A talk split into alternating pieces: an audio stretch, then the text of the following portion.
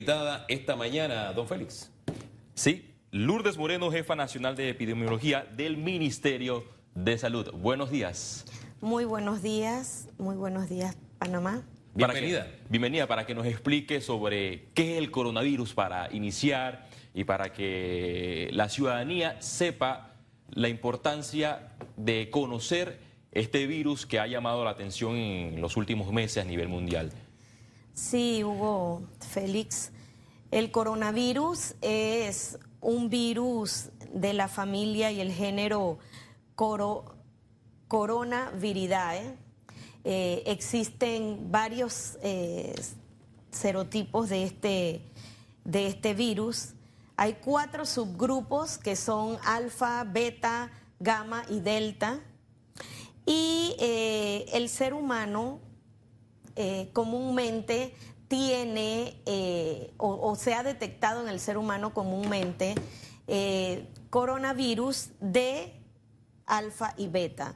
Los dos más comunes del alfa son el 229E y el NL63 y del beta el OC43 y el HKU1. Un poco técnico esto, pero esto viene a ser exactamente como cuando hablábamos de los virus respiratorios, que hablamos de la influenza A, H1, H1N1, H3N2, que si la influenza B. Esto es un poco para que las personas vean que hay varios eh, subgrupos y que nosotros en Panamá tenemos esta vigilancia de virus respiratorios desde 1976. Hagamos un alto ahí, 1976. Si usted me dice que desde 1976 es que desde entonces el coronavirus forma parte de por lo menos la vigilancia y existe en Panamá, ¿o no? Así es, eh, no tan atrás el coronavirus, pero sí del resto de los, de los virus respiratorios. Hace un par de años para acá, el, el Instituto Conmemorativo Gorgas trae, introduce eh, los paneles que necesitamos para aumentar el número de virus respiratorios que se tienen y sí, hemos tenido eh, coronavirus en Panamá. De hecho, recientemente pudimos detectar un coronavirus eh, que era HKU1. ¿Eso en qué mes se registró? ¿En qué eh, año? ahorita mismo, hace unos, unos días atrás. ¿Y qué diferencia hay entre este virus, el, repítame las siglas, por favor? HKU1. HKU1 con el, con el nuevo, con el nuevo coronavirus. Con el nuevo coronavirus. Bueno, son este HKU1, o sea, dentro de toda su morfología, es mucho, mucho eh, menos virulento, tiene, tiene eh, un contexto que va que puede producir un cuadro respiratorio como un tipo resfriado y ya acá el, corona, el coronavirus nuevo, que, es, que se le llama 2019 NCOV, el, es, el, es, la forma en la que se le ha designado. 2019 NCOV, el 2019 NCOV. Entonces, este nuevo coronavirus es, del grupo beta, igual que, que, el, que el otro que decíamos pero tiene eh, un 70% similar al del síndrome respiratorio agudo severo o SARS. ¿Qué lo diferencia? Precisamente es la virulencia, la patogenicidad y que tiene en su estructura, en su capa morf eh, de morfología, en sus estructuras tiene eh, sustancias pues que lo hacen un poco más... Eh, viable entre la transmisión de humano a humano. Generalmente todos estos virus de corona, eh, los coronavirus se eh, dan en animales y estos se van mutando, se van, se van eh, evolucionando hasta que se puede convertir en un virus que puede ser eh, transmitido al humano y entonces es cuando tenemos esta situación. Cuando decimos humano a humano es porque se da contacto por una conversación, se transmite por el aire, el contacto. ¿A qué nos referimos exactamente cuando hablamos del contagio es humano a humano? Sí, precisamente es el contacto directo que se tiene con las personas. Un estrechón de manos. Eh, sobre todo una persona que esté, que esté con síntomas respiratorios. Eso que acaba de hacer usted, se toca la nariz, ya se, no se lavó las manos. Entonces va, se, eh, le da la mano a otra persona. Esta otra persona igual se, se toca eh, nariz, boca. Y así se va transmitiendo el estornudo, la tos entonces, por eso es muy importante que nosotros tengamos una campaña bien férrea de lavado de manos e higiene respiratoria, que es precisamente eso. No. Em, no toser o estornudar así al, aire libre, taparse eh, con un paño o con el, el, ángulo del codo, ¿verdad? Y esto es una práctica que debemos, como bien decía Hugo, mantener eh, no nada más por esto, por todos. Usted se sube al metro, yo soy usuaria del metro, usted sube al metro y está la gente tosiendo, estornudando sin ningún tipo de contemplación con el que tiene al lado. No hay cultura en, ese aspecto. Una pregunta, una vez eh, se contagia un ciudadano con el coronavirus, ¿qué tiempo comienza a, a padecer o a sentir los malestares? ¿Es igual a un resfriado? Es igual a un o sea, los síntomas son iguales a un resfriado, pero lo que se conoce hasta el momento está teniendo un periodo de incubación de aproximadamente 14 a 15 días. Este periodo versus otros virus, hasta donde he leído, implica que es un periodo mayor y que ahí radica el peligro, porque usted puede salir asintomático, sin ningún síntoma de China y llegar, por ejemplo, a Estados Unidos y manifestarse en China porque estaba en plena incubación. Háblenos de ese aspecto. Sí, así es, Hugo. Eh, por eso, bueno, vamos a hablar del periodo de incubación, así es. Viene, una persona puede salir perfectamente del área y ir evolucionando a la medida que pasa el tiempo y presentar signos y síntomas. Es por eso que nosotros estamos teniendo un monitoreo de todos estos pacientes, de todas estas eh, personas, no pacientes, pasajeros que eh, por historia vienen eh, directamente de China. ¿Cómo las autoridades médicas determinan cuando es un resfriado común y cuando es un caso sospechoso de coronavirus? Mira, al momento las cifras oficiales, vamos a, referirnos para ponernos en contexto, ¿no? las los medios de comunicación eh, están dando muchas cifras, sin embargo nosotros tenemos que referirnos a las cifras oficiales, que es lo que nos da la Organización Mundial de la Salud. Y Panamá pertenece y tiene eh, su Centro Nacional de Enlace para el Reglamento Sanitario Internacional y estamos en constante comunicación tanto con la Organización Panamericana de la Salud como con la Organización Mundial de la Salud. Oficialmente, al 26 de enero se tienen 2.014 casos, de los cuales 1.985 son de China. 29 han sido exportados pero de esos 29 exportados a otros países, 26 son que han tenido historia de viaje a Wuhan, que es la ciudad en donde inicialmente eh, se dio toda esta situación. Es por eso que aunque el virus se llama eh, coronavirus 2019 NCOV, se le dice de origen en Wuhan. Exactamente, para decirlo de una forma mucho más sencilla.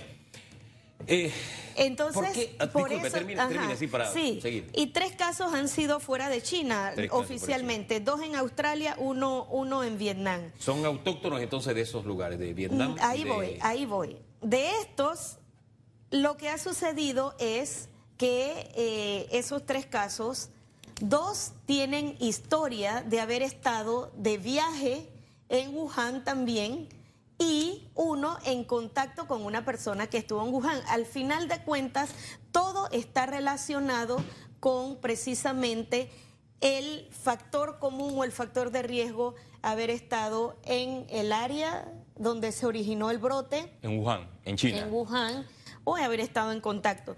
Con base a ello es la pregunta que, que hacía Félix, ¿cómo nosotros podemos descartar entre un virus, eh, entre un cuadro de resfriado común o que sea coronavirus, eh, de este, del nuevo coronavirus. Bueno, básicamente nosotros hemos protocolizado lo que tenemos y eh, lo que hemos hecho es que en conjunto con las aerolíneas y aeropuerto y migración, las aerolíneas nos mandan cuatro horas antes los listados de todas las personas que vienen en el vuelo.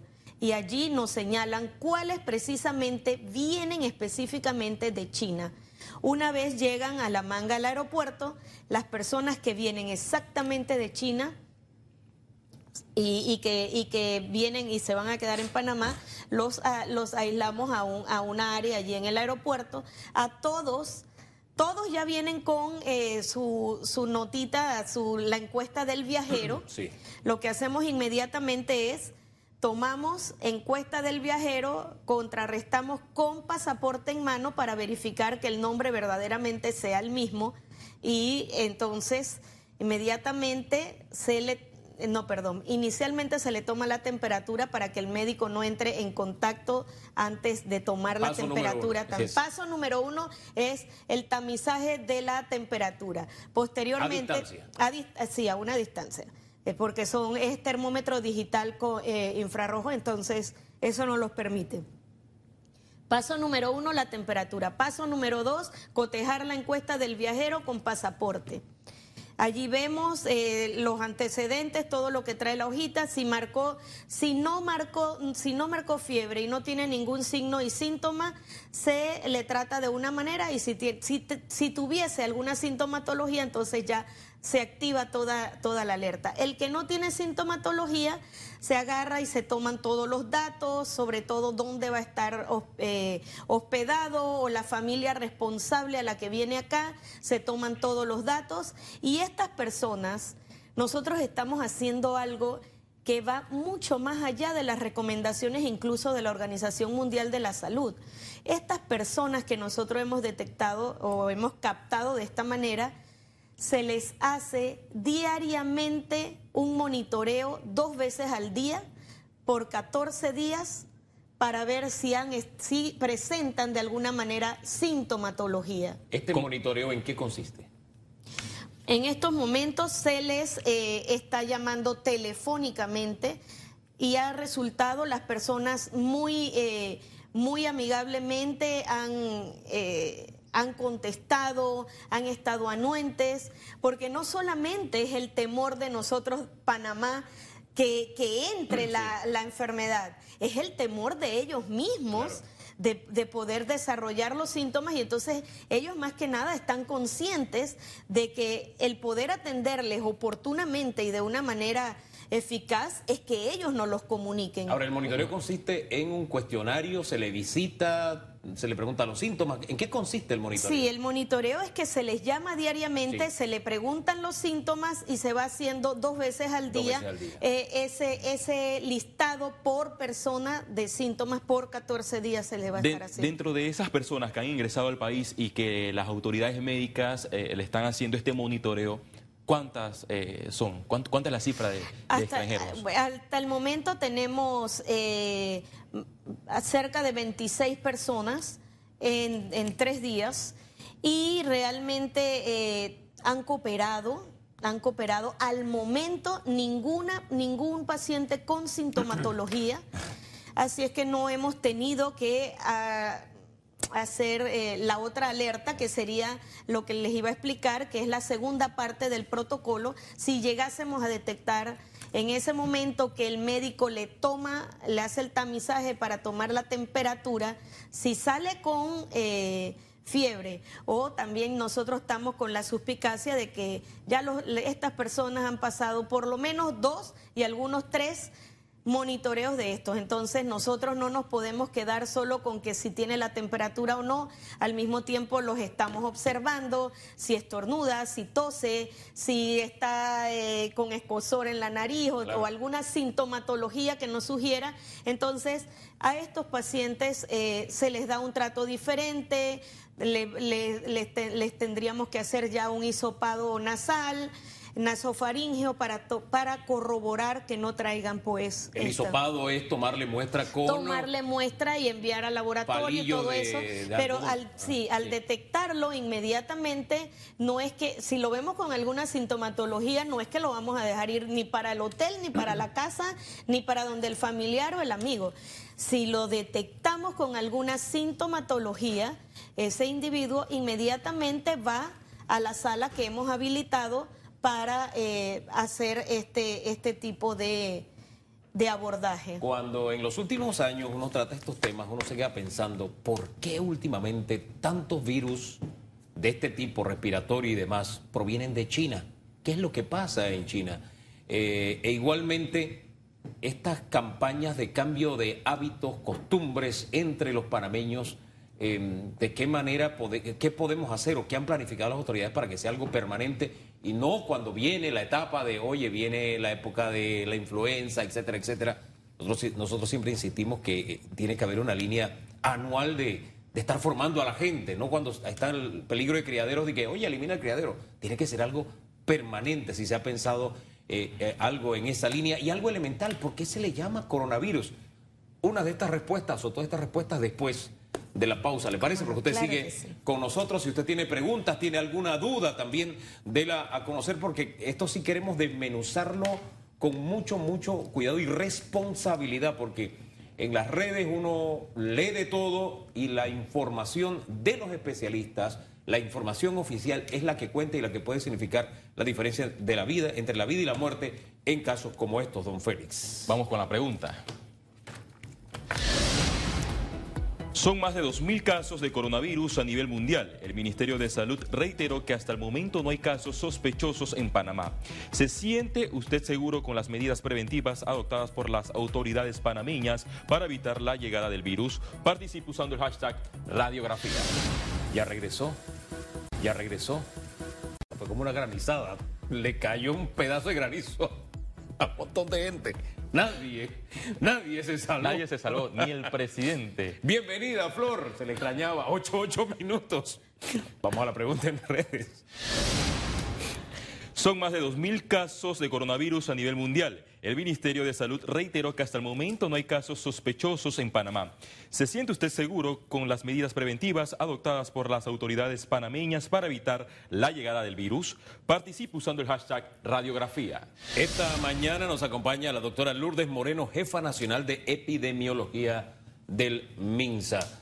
Y lo que buscamos es que el panameño maneje este tema al, detalle, al detalle. Cuando usted hable de este asunto, eh, oyente, televidente, usted tenga eh, como fuente a alguien que sabe, que conoce, que no se nutra por las redes sociales que están diciendo un montón de cosas. He visto que no, lo que pasa es que ese fue un virus, parte de la guerra que nos...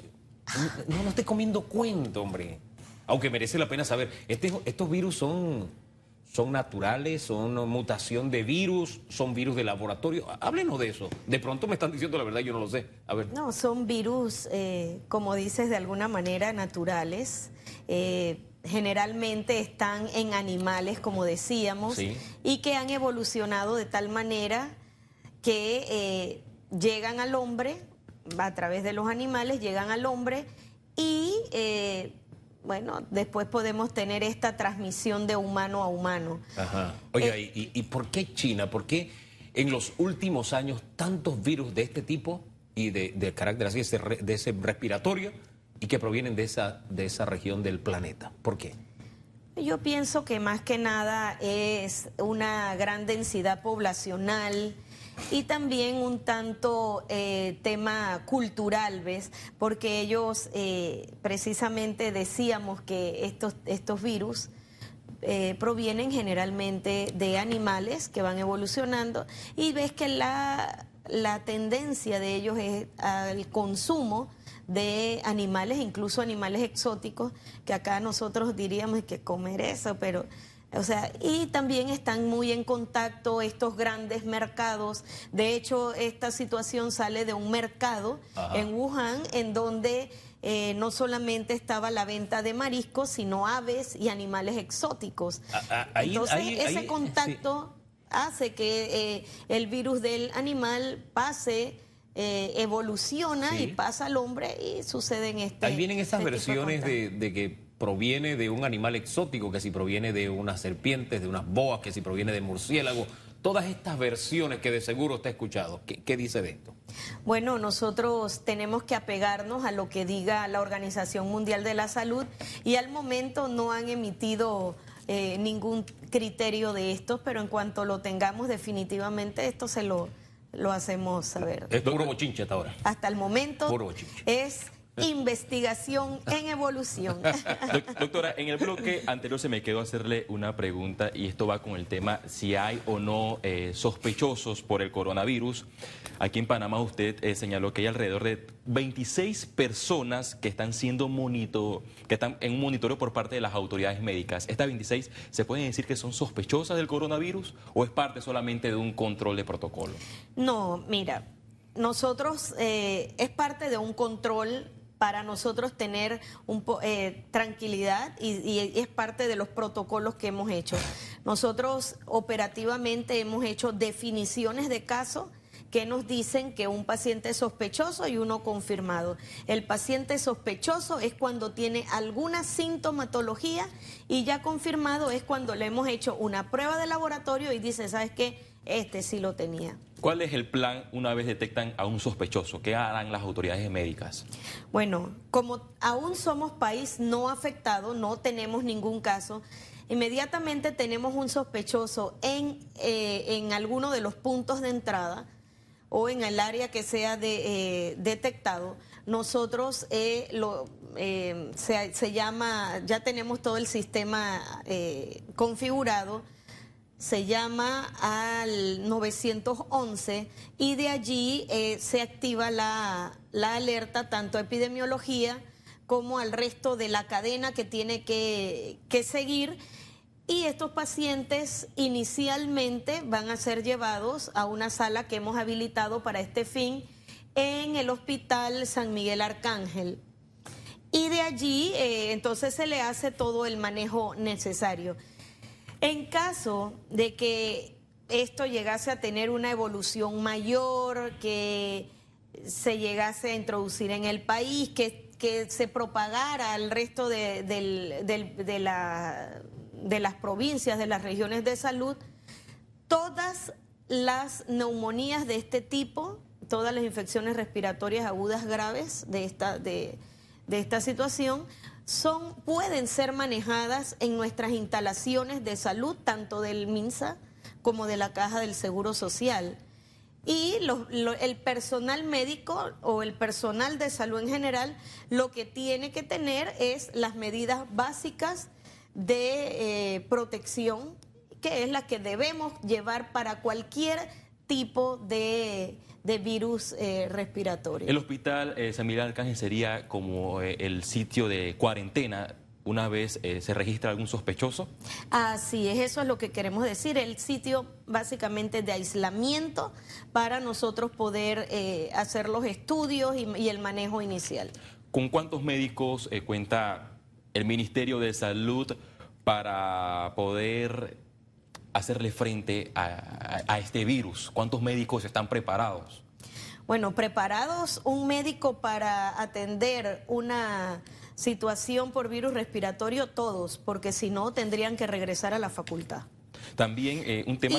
pero en cuanto a la sala, pues en este momento tenemos médicos ya establecidos en turnos de disponibilidad, porque esta es una sala que en este momento eh, está, no, está, no está siendo usada. Recuerda que el San Miguel Arcángel estuvo en, remodelación, estuvo, estuvo siendo tratada por, por situaciones que se habían presentado y esa área está, estaba totalmente vacía tiene 35 eh, camas, un área para aislamiento y toda la cosa. Entonces allí eso se ha habilitado y tenemos todo listo. Eh, tenemos tanto enfermeras como médicos y los médicos en este momento, como no hay casos, pues están eh, por llamada de disponibilidad para activar inmediatamente. O sea que en el Hospital San Miguel Arcángel no sería peligroso aislar a estas personas con el coronavirus, porque en comparación a otros países como China, en dos semanas, una semana, el gobierno chino tiene como récord construir eh, hospitales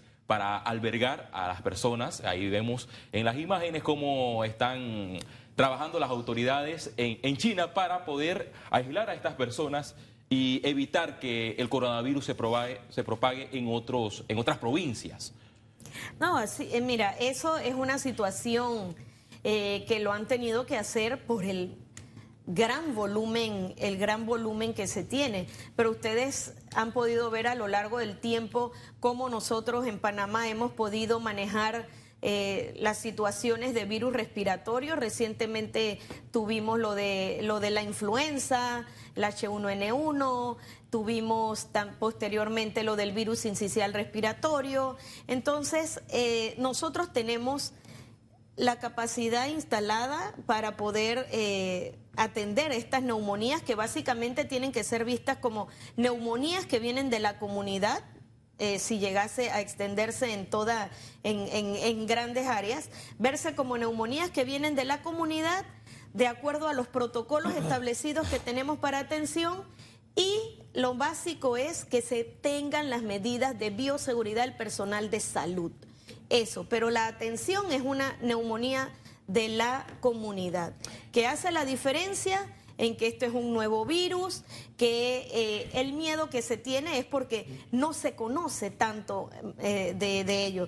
Pero por lo menos ya OPS, OMS nos han dicho que tiene un 70% de similitud con el SARS. Entonces Panamá, cuando se dio el, problema del SARS, desde entonces ya teníamos todos los protocolos, toda la, toda la estructura para atenderlo y ahora hemos incluso reafirmado los protocolos, se han hecho adecuaciones, se han modificado, se ha estado con expertos y entonces eh, esto se ha difundido a las personas que tienen que, tenerlo para el manejo de ellos. A, veces nosotros insistimos acá que el panameño no solo tiene la capacidad de hacer las cosas bien, sino que debe tener también la capacidad de creérselo. Hay quienes dudan de, de la calidad y capacidad del panameño. Y siempre se los cuento como una referencia histórica a que había personas que votaron no a los tratados, decían no. O cuando venía la reversión, no, no, que no revierta Panamá. Es que los panameños no sabemos hacerlo. Entonces, ese sentido de, de, satisfacción, de orgullo, de saber que hay cosas que hacemos bien, eh, en momentos como este, yo siento que hay que despertarlo, porque como usted lo señalaba, hay antecedentes de situaciones que hemos manejado muy bien. Y a mí en lo personal como ciudadano me da tranquilidad que me digan, sí, tenemos los protocolos y lo hemos reforzado. O sea, si lo hicimos bien, tenemos la intención de hacerlo mejor. Eso a mí me transmite tranquilidad. Sin embargo, creo que nosotros los ciudadanos somos los que tenemos que seguir esos pasos. Así es. Esas recomendaciones, porque siempre viene la carga de que, ¿qué están haciendo las autoridades? ¿Qué van a hacer las autoridades? No, ¿qué estamos haciendo usted y yo como ciudadanos? ¿Qué debe hacer el panameño? No cuando llegue el primer caso, Dios quiera que no llegue ninguno. Desde ¿Verdad? ¿Qué es lo que tenemos que estar haciendo desde ahora o desde ya, como usted dice, recordando una frase histórica? Este, ¿Qué tenemos que hacer desde ya para eh, evitar y estar preparados ante una situación como esta y también para que forme parte de nuestro comportamiento, de nuestros buenos hábitos eh, en salud, sanitarios? Bueno, esa es una excelente pregunta y que a lo largo de los años, a lo largo del tiempo, nos ha tocado estar reforzando y reforzando. Mira, nosotros tenemos una ventaja sobre eh, muchos países de Centro y Suramérica. Primero que nada, Panamá tiene una cobertura de vacunación de influenza y eh, con la vacuna del neumococo increíble. Nosotros tenemos una muy buena cobertura. ¿Y por qué menciono esto? Porque nosotros estamos protegidos contra lo que tiene la vacuna, lo que nos, lo que nos garantiza que si viene un nuevo virus, por lo menos se tendría que tratar ese virus y no tener encima sobreañadido otra infección o una coinfección con algunas otras de las que se pueden prevenir. Entonces, siempre hemos estado insistentes en la vacunación, lleve a los niños a los controles, téngale las vacunas eh, completas, a los adultos mayores, las personas. Encima de esto, tener esa, esa conciencia ciudadana. Si usted está resfriado, por favor, ¿qué hace en un mall? Si usted está resfriado, ¿qué hace adentro del, del metro tosiendo? La distancia en el metro es mínima. Es que aunque no esté resfriado. Aunque no esté resfriado, punto, cúbrase, no tosa, por favor. Cúbrase, definitivamente. Entonces son cosas que por cultura las tenemos que tener. Hablábamos que por qué en China, por, son cuestiones de cultura que tienen ellos y que nosotros acá en nuestra cultura está precisamente eso, el no taparse cuando estornudas, eh, El no cuando usar toses, ge- gel alcoholada. no usar gel y lo más simple, ni siquiera lavarse las manos frecuentemente. Entonces, esas son las cosas en las que nosotros tenemos que incidir y estar no solamente mm, eh, nosotros diciéndolo como Ministerio de Salud, sino con el apoyo de todos los medios. Y una cosa, Hugo, que decías y es muy cierto, le solicitamos encarecidamente a las personas que por favor, no estén haciendo retweet o reenviando cosas que no son la información oficial, porque esas van generando caos, van generando situaciones que a la hora de la hora en nada nos beneficia, porque eh, se alarma innecesariamente en el momento en que el Ministerio de Salud tenga que dar una comunicación al país, responsablemente lo vamos a hacer. Aquí cobra vigencia aquella frase del filósofo eh, popular, no creo en hombre ni en sobrenombre. Usted crea en lo que le dicen los especialistas, las autoridades, no su vecino, no el que más tuitea, no el que le manda esas cadenas por WhatsApp. Tenga cuidado, por favor, con eso. Y, queremos insistir en ese detalle, por favor, doctora. Así es, eh, de hecho hay, penaliza hay penalización, el Código Penal tiene un artículo, no recuerdo el número exactamente en este momento, pero sí hay penalización para las personas que no, eh, que, o sea, que, que hacen mal uso de la información y crean caos. Otra situación que, que nos han reportado y que también queremos eh, pedir por favor es a las personas que no le estén haciendo bullying a nuestros queridos amigos de la eh, sociedad china. Explíqueme, explíqueme. ¿Cómo Está sucediendo, eh, nos han reportado Sí. que eh, incluso algunos eh, niños ya no bajan a las áreas sociales porque se están viendo con la situación del bullying, de que quítate porque tú eres chinito y tú tienes el, tú tienes el, Ah, el virus. Entonces seamos un poco conscientes porque esto no es así.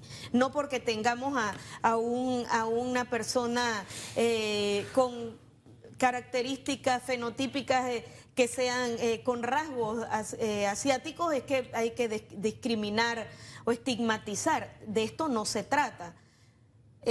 Por favor, un poco de conciencia con esto porque, o sea, Mire, no podemos hacer esto. Eso es algo con lo que nosotros acá en este espacio estamos luchando desde hace mucho tiempo, porque la gente dice, y, y en la mayoría de los casos, tristemente, de manera despectiva, chinito o el chino. No, no es un chino, es un panameño. Es un panameño. La gran y la inmensísima mayoría de ellos, si no el 99%, por decir una frase así al aire, un número al aire, sin tener realmente la referencia, son panameños, muchos de tercera, cuarta y hasta quinta generación. Y ese, ese, ese estigma, de verdad, el ciudadano panameño tiene que abandonarlo de una vez por todas, y menos en un momento como este, utilizarlo para um, hacerle daño a, la otra persona. Al final estamos entre panameños, entre seres humanos, doctora. Así es, Hugo, esto es muy delicado porque eh, se nos complicaría la situación encima con toda la situación virológica, tener entonces problemas también por la conducta, salud mental. Entonces, un poco, por favor, las personas eh, que tengan esa conciencia ciudadana y eh, tengamos tranquilidad, tranquilidad. También, doctora, eh, muchos tienen la cultura de cuando tienen resfriado, van a, a un- una farmacia y piden un, un antigripal. ¿Esto es recomendable ahora con el coronavirus? Ni ahora ni nunca. No nos debemos automedicar. Hay que eh, acudir oportunamente a las instalaciones de salud eh, y atenderse, atenderse. Eh, para eso estamos y no podemos... eh, el, el automedicarse, ¿qué te hace? Tienes síntomas, tú te tomas un medicamento por tu cuenta, tú piensas que, ah, no, ya se me quitó, te está encubriendo el cuadro realmente, cuando vas a ver la severidad del cuadro es mucho mayor. Y entonces, cuando ya llegan a una instalación de salud, quieren que hagamos maravillas. Entonces, no somos dioses, les estamos dando las pautas como, deben ser y definitivamente atenderse oportunamente es, es parte de la clave en todas estas situaciones, no solamente para virus respiratorios, sino para cualquier situación. Y las personas que tienen enfermedades crónicas, estar vigilantes, estar vigilantes de su salud sobre todo. Y si eh, estamos en ese aspecto, disculpe, las, las ah, edades o las personas más vulnerables, que podrían ser más vulnerables a este coronavirus de Wuhan? Siempre, no solamente para este coronavirus, para cualquiera, para cualquier enfermedad, las personas más vulnerables son los menores de 5 años, las personas de tercera edad, las embarazadas, las personas que tienen un, un padecimiento crónico ya conocido estas personas que tienen, que ya saben que son asmáticas, que tienen una enfermedad pulmonar, que tienen eh, un, problema obstructivo crónico pulmonar, pues tienen que acudir a, atenderse oportunamente. Doctora, gracias por habernos acompañado, por ser tan didáctica, que es lo que queríamos eh, en una fecha como esta. Tristemente en Panamá hay una costumbre de me duele la cabeza, se lo digo a alguien y ese alguien dice, a mí me dolía igual, me tomé tal cosa. No ni tampoco se deje guiar, e insisto en esto, por las redes sociales, ni por eh, cadenas de WhatsApp, ni nada por el estilo. Informaciones, explicaciones didácticas por especialistas como esta que hemos tenido esta mañana son las que usted tiene que tomarse en serio y en serio cambiar hábitos y actitudes que pueden eh, afectarnos en un momento dado y marcar la diferencia entre la vida y la muerte. Doctora, le insistimos el agradecimiento. Vamos a compartir con usted algunas de las respuestas que nos han dado los televidentes y radioescuchas. Claro Que sí redes sociales. Y dice Darío Moncada, no me siento seguro porque ese coronavirus es altamente contagioso y la persona es asintomática, pasa la prueba del termómetro y en estado de incubación es contagioso. No caiga en pánico, eso es importante. Héctor Pérez Portillo dice, con el hashtag radiografía, ¿recomiendan usar tapabocas si se viaja en avión y en los aeropuertos, doctora? Por supuesto que sí. Tapabocas, bien. J6 Casa, si nos debemos sentir seguros. El Estado le ha puesto la atención desde el primer momento que esto se hizo noticia importante. Hagamos nuestra parte y ayudemos a que esta amenaza sea contenida y no afecte a nuestra población y por supuesto a la mundial tampoco. La respuesta ahí es sí, nos debemos sentir seguros. Dice Erika de Panamá, me siento insegura con el agua que huele a azufre. Avancemos. Bien, doctora, le insistimos el agradecimiento por haber estado acá. Ese tema del agua con azufre. No ¿Tiene usted alguna orientación que darle a la realmente lo acabo lo acabo de lo acabo de ver, pero en cuanto al agua lo importante es eh, tener siempre presente eh, si la va a consumir y no es agua potable, pues hervirla eh, es, importante. ¿Eso les garantiza algún nivel por lo Menos, por lo menos eh, que no lleve virus y bacterias.